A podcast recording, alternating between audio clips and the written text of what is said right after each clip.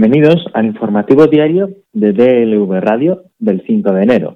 La pasada Nochebuena, el diario digital Vox avanzaba la detención en Dubái, donde residía desde el año pasado, de Cándido Sue Okomo, hermana de Constancia Mangen Sue Como, actual mujer de Teodoro Obiang, presidente de Guinea Ecuatorial desde 1979 y madre de su teórico sucesor, Teodorín. El juzgado de la Audiencia Nacional que instruye el caso Villarejo había cursado una orden de detención internacional. Cándido Nsue y su sobrino Crispín Edu Tomo, en 2012 respectivamente director general y director de marketing de Petrol, la empresa pública de Guinea Ecuatorial que gestiona sus yacimientos de gas y petróleo, figuraban como investigados en el caso Villarejo desde el primer momento justo a su hombre en España, Francisco Menéndez Rubio, abogado, profesor de la UNED y socio y administrador único sobre el papel de la sociedad Framen Consultores y Asesores Sociedad Limitada. Ansue y Edu se les investiga por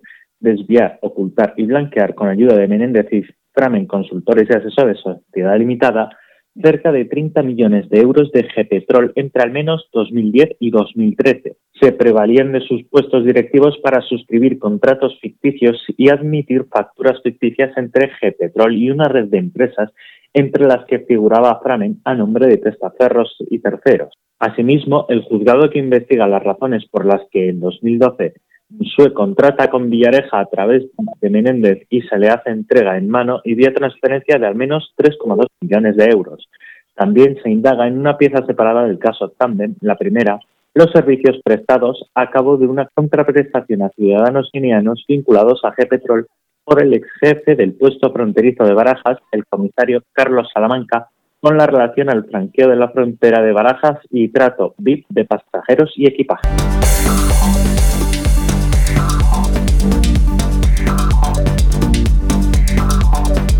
El Partido Popular confía en repetir el golpe de efecto que supuso la marcha de Lorena Roldán de Ciudadanos para confluir como número dos por Barcelona con los populares en Cataluña.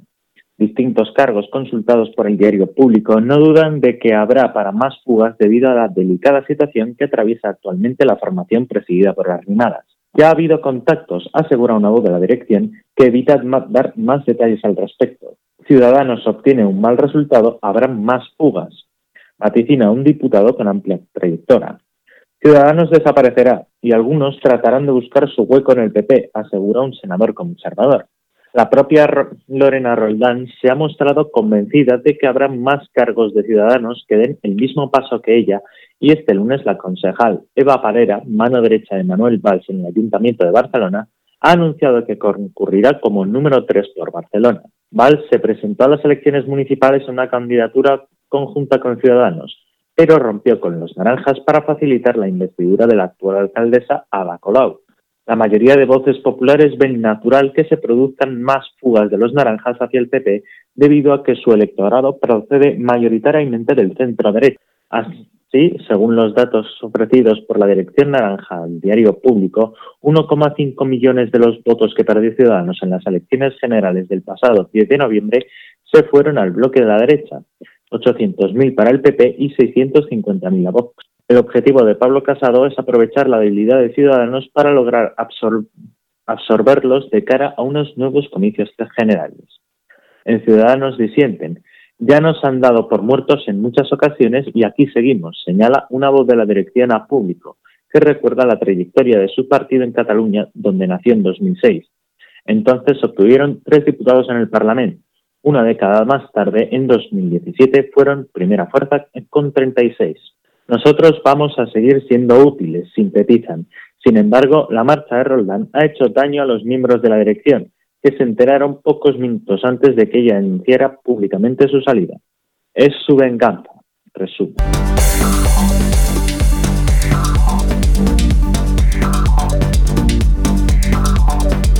Una jueza ha procesado al expresidente de la Generalitat, Quim Torra, por desobediencia por negarse a acatar la orden judicial de retirar del Palau de la Generalitat una pancarta a favor de los presos del procés, al apreciar que incurrió en una contumaz rebeldía en su segunda causa por los lazos amarillos. En un auto, la titular del juzgado de instrucción número 24 de Barcelona deja a Torra a un paso de, de juicio de su segunda causa por los lazos amarillos, al dar 10 días a la Fiscalía y a las acusaciones para que formulen su escrito de acusación solicitando la apertura de juicio oral, el sobreseimiento de la causa o, excepcionalmente, la práctica de diligencias complementarias que consideren imprescindibles. En su auto, que se puede recurrir, la jueza concluye que Torra incurrió presuntamente en un delito menos grave de desobediencia por su falta de acatamiento a la orden judicial del Tribunal Superior de Justicia de Cataluña, que le fue notificada personalmente el 23 de septiembre de 2019, para que retirara del balcón del Palau de la Generalitat la pancarta que había colgado el 27 de mayo de ese año para pedir la libertad de los presos políticos y exiliados con un lazo amarillo. Sin que ello implique hacer valoraciones anticipadas, la conducta del investigado demuestra insidiariamente una contumaz rebeldía frente a lo ordenado, advierte la jueza, que subraya que la oficina del presidente publicó un comunicado el 20 de septiembre de 2019 cuando ya había sido requerido personalmente para que acatara la orden judicial, manifestando expresamente que no retirarían la pancarta de la fachada del Palau de la Generalitat.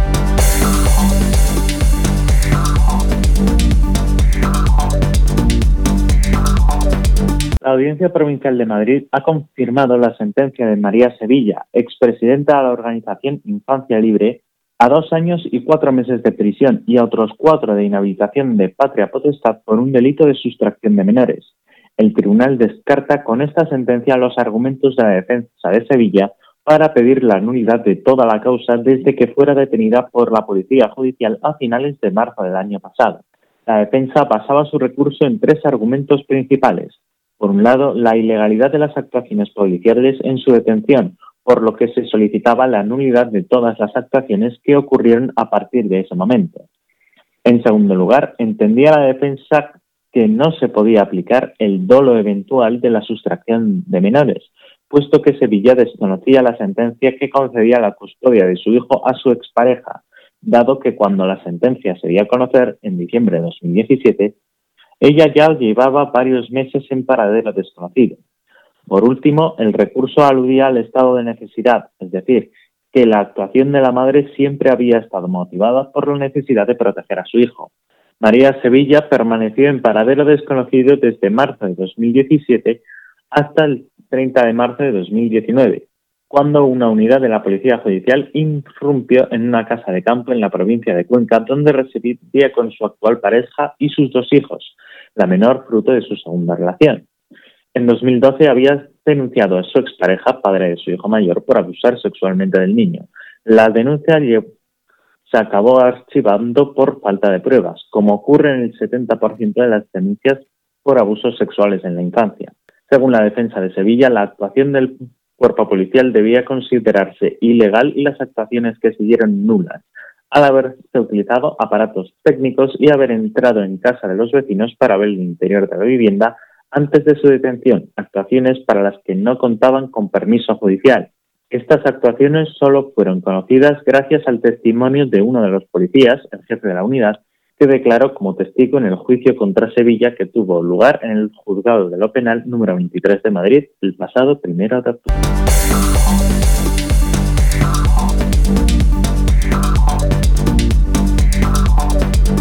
Juan Carlos I cumple 83 años y lo hace en Emiratos Árabes, donde permanece alojado desde hace cinco meses tras su huida provocado por sus presuntos negocios ocultos en el extranjero y sin pistas sobre cuándo podría regresar a España. Después de una vida de amantes, lujo y dinero de bolsillo, ahora el rey emérito celebra su cumpleaños más triste, sin la compañía de su familia y con tres diligencias abiertas con la Fiscalía para dimitir si cometió delito fiscal y blanqueo de capitales.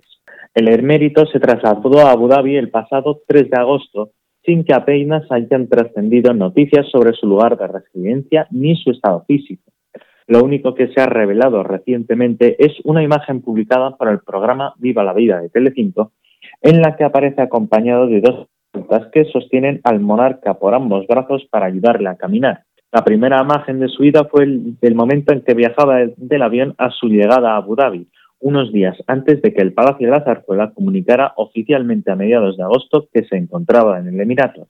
El padre de Felipe VI tenía pensado venir a España en Navidad, pero finalmente desistió alegando que era arriesgado hacerlo debido a la situación sanitaria y al ser una persona de alto riesgo. No obstante, mantiene su postura de que su estancia en el país árabe es solo un paréntesis toda vez que no tiene ninguna causa judicial abierta. Está deseando volver, señalan fuentes del entorno del emérito a la agencia EFE. Estas mismas fuentes aseguran que decidió postergar su regreso porque no le dejaron la fusión a la postura de la Casa Real de que su vuelta podría ser contraproducente en las actuales circunstancias. Una de las ventajas de hospedarse a más de 6.000 kilómetros de Madrid era blindar su intimidad de la presión mediática. El anterior jefe del Estado arrastra desde hace varios años problemas de movilidad que le han obligado a usar bastón. En algunos medios las últimas semanas publicaron que había sometido a algunas revisiones en una clínica del Emirato tras la operación de corazón que se le practicó en agosto del 19.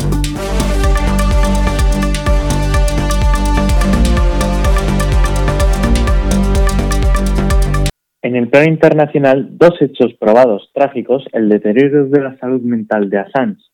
Tras una década de confinamiento y las brutales condiciones de reclusión en la prisión de máxima seguridad de Estados Unidos, han salvado al fundador de Wikileaks de momento de acabar sus días entre rejas tras ser condenado a 175 años de cárcel por una ley de espionaje de 1917 que castiga la revelación de secretos de Estado aunque sean crímenes de guerra. Porque la magistrada del distrito del Tribunal de Westminster, Vanessa Baraister, en su sentencia de 132 folios por la que rechaza la demanda de extradición presentada por Estados Unidos, repite al pie de la letra casi todos los argumentos estadounidenses que socavan la libertad de prensa y de expresión protegida por la primera enmienda de la Constitución de ese país.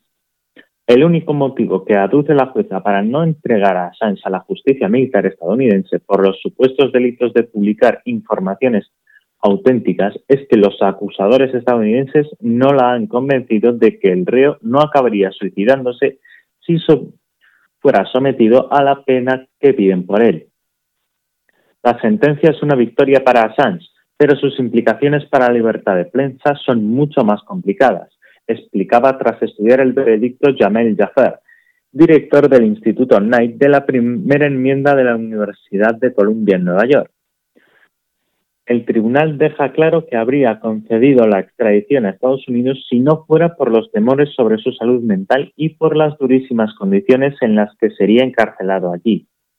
En otras palabras, el tribunal avala la acusación de Estados Unidos al mismo tiempo que rechaza la extradición y eso plantea una amenaza para el periodismo de investigación.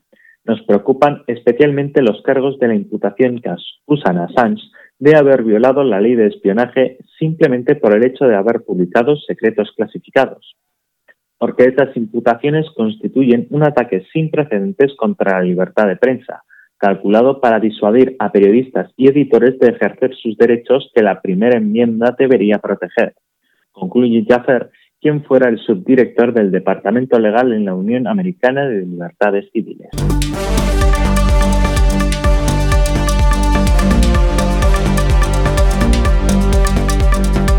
Josef Zaher, ex eurodiputado conservador húngaro que participó en una orgía homosexual en Bruselas, vulnerando las restricciones por el virus, renunciará a su pasaporte diplomático, lo que le permitirá a la justicia belga presentar cargos contra él por posesión de drogas, informó la prensa húngara. Tajer participó en diciembre en una orgía en el centro de Bruselas junto a unos 25 hombres y la policía encontró drogas en su mochila cuando fue registrado tras intentar huir de la fiesta. Después del escándalo, el político dimitió como europarlamentario y después abandonó su partido, el Fidesz, del que fue uno de los fundadores junto al primer ministro, el ultranacionalista Víctor Orbán. El Ministerio de Exteriores ha informado de que Sager devolverá su pasaporte diplomático posiblemente en los próximos días, según informó este martes el diario digital Blick. Al perder la inmunidad diplomática, Sager podrá ser procesado en Bélgica por posesión de drogas y la prensa húngara recuerda que podría ser condenado a entre 3 y 5 años de cárcel o multado entre 8.000 y 800.000 euros. Sajer, de 59 años, fue uno de los redactores de la Constitución húngara de 2011 que libertó los derechos de la población homosexual al determinar que el matrimonio es la unión de un hombre y una mujer. Entró en la política húngara como uno de los fundadores del Fidesz en 1988 y dirigió el grupo parlamentario del partido durante años. Desde 2004 era eurodiputado, siempre en el seno del Partido Popular Europeo.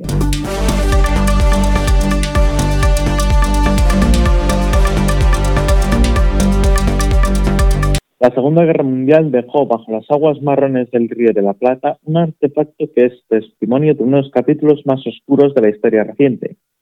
En 2006 extraían de la abadía de Montevideo un águila con sus alas extendidas y una esvástica entre sus garras, una estructura de bronce de unos 300 kilos, 2 metros de alto y casi 3 de ancho, con cuidadas terminaciones y en excelente estado de conservación, describe el empresario Alfonso Echegaray que lideraba el equipo de rescate.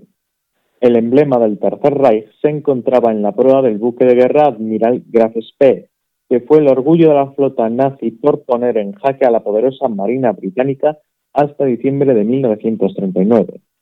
Ocho años le costó a Echegaray conseguir el permiso para inspeccionar la zona. Ya en 1985 empezó una investigación sobre los barcos hundidos en varios archivos europeos y uruguayos, su obsesión por este navío le llevó a recopilar docenas de cajones con documentos, planos, fondos y recortes de prensa. Después de una carrera de obstáculos llena de exigencias y plazos impredecibles, además de las dificultades propias de un buceo totalmente ciego en las costas montevideanas, por fin lograba lo que hasta el momento era una vivienda. Había rumores de que los alemanes la habían retirado de forma secreta, también que buzos ingleses podrían haberla recuperado cuando en 1940 rescataron otras piezas para estudiarlas. La euforia le duró poco. Se trataba de un hallazgo incómodo que supuso el debate de si un bien cultural de estas características, que conmueve la conciencia de los pueblos, debe excluirse del negocio y el comercio. La exhibición del águila durante un mes en un hotel de Montevideo no estuvo exenta de polémica por una posible exactización del nazismo y la pieza terminó encerrada en una fortaleza militar del estado uruguayo, donde sigue bajo custodia de la Armada desde noviembre de 2006, según cuenta Pablo González, jefe del Departamento de Relaciones Públicas de este organismo. Fue solo el comienzo de una disputa que alcanzó una dimensión internacional, aunque Alemania ya no tenía derechos sobre los restos por una ley uruguaya de 1973 que declaraba que todos los naufragios en sus aguas eran de su propiedad, se opuso a que se mostrara en público y a que se subastara, tal como el empresario había convenido con el gobierno de Uruguay.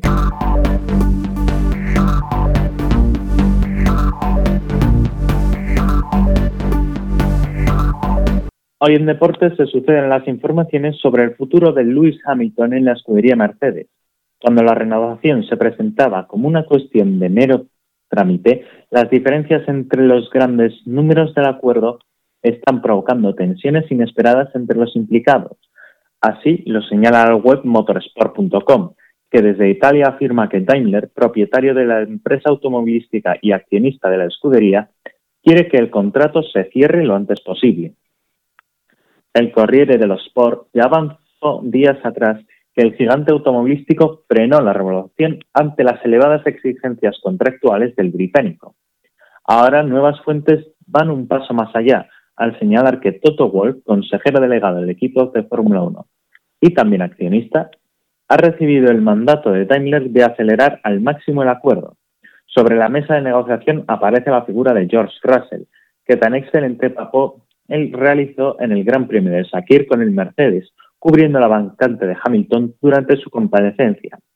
Motorsport.com mantiene la teoría de que el mismísimo presidente de Daimler, Oka Canelius, no acepta las condiciones del británico en un momento de recortes generales y austeridad en el grupo alemán de la automoción, al igual que en todo el sector.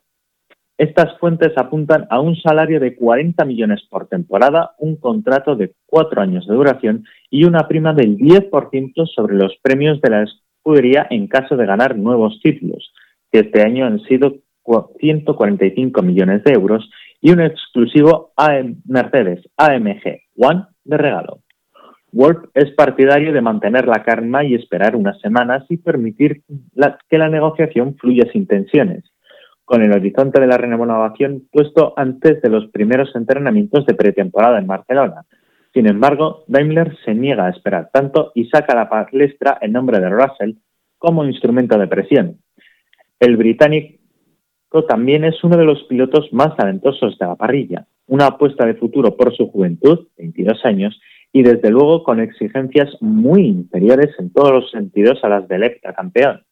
En la cuestión económica, la solución podría estar en las manos de Ineos, el grupo químico que es el tercer accionista a partes iguales de la escudería Mercedes, que aportaría la remuneración a la que Daimler no llegase para conservar a Hamilton.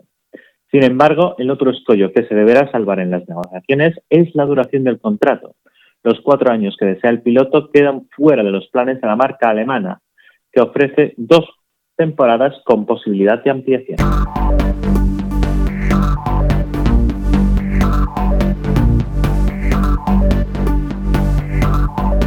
La predicción meteorológica tenemos un aviso especial por temporal en Península, Canarias y Baleares.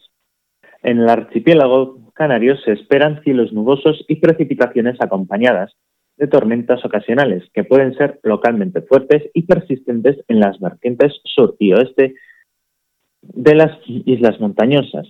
El tercio sur peninsular, la nubosidad y las precipitaciones irán progresando de sur a norte a lo largo del día, afectando a Andalucía y Murcia, siendo menos probables en el resto del tercio sur. Se espera que al final sean localmente fuertes y persistentes y acompañadas de tormentas en Cádiz y Málaga serán en forma de nieve en el nordeste andaluz por encima de unos 800-1200 metros y en el sudeste de Castilla-La Mancha por encima de 500 a 900. Por otra parte, en el litoral cantábrico estará nuboso con probables precipitaciones débiles y dispersas. En el resto del país predomina el cielo poco nuboso en la primera mitad del día, aunque irá aumentando a nuboso o cubierto en el resto de la mitad sur y Baleares temperaturas con pocos cambios manteniéndose por debajo de sus valores normales en Península y Baleares y por encima en Canarias, heladas débiles en Baleares y, siendo más intensas, en el interior peninsular, especialmente ambas mesetas, con heladas localmente fuertes en zonas de montaña de norte y centro. Viento fuerte del suroeste en Canarias con intervalos de muy fuerte en medianías y zonas altas. Levante fuerte en el área del estrecho y con intervalos de fuerte en el resto del litoral andaluz. Del nordeste en el litoral gallego, el litoral sur del Levante y Baleares, y en el resto del país predomino de los vientos flojos del este y el nordeste. Y así concluimos nuestro informativo diario de DLV Radio del 5 de enero. Les esperamos.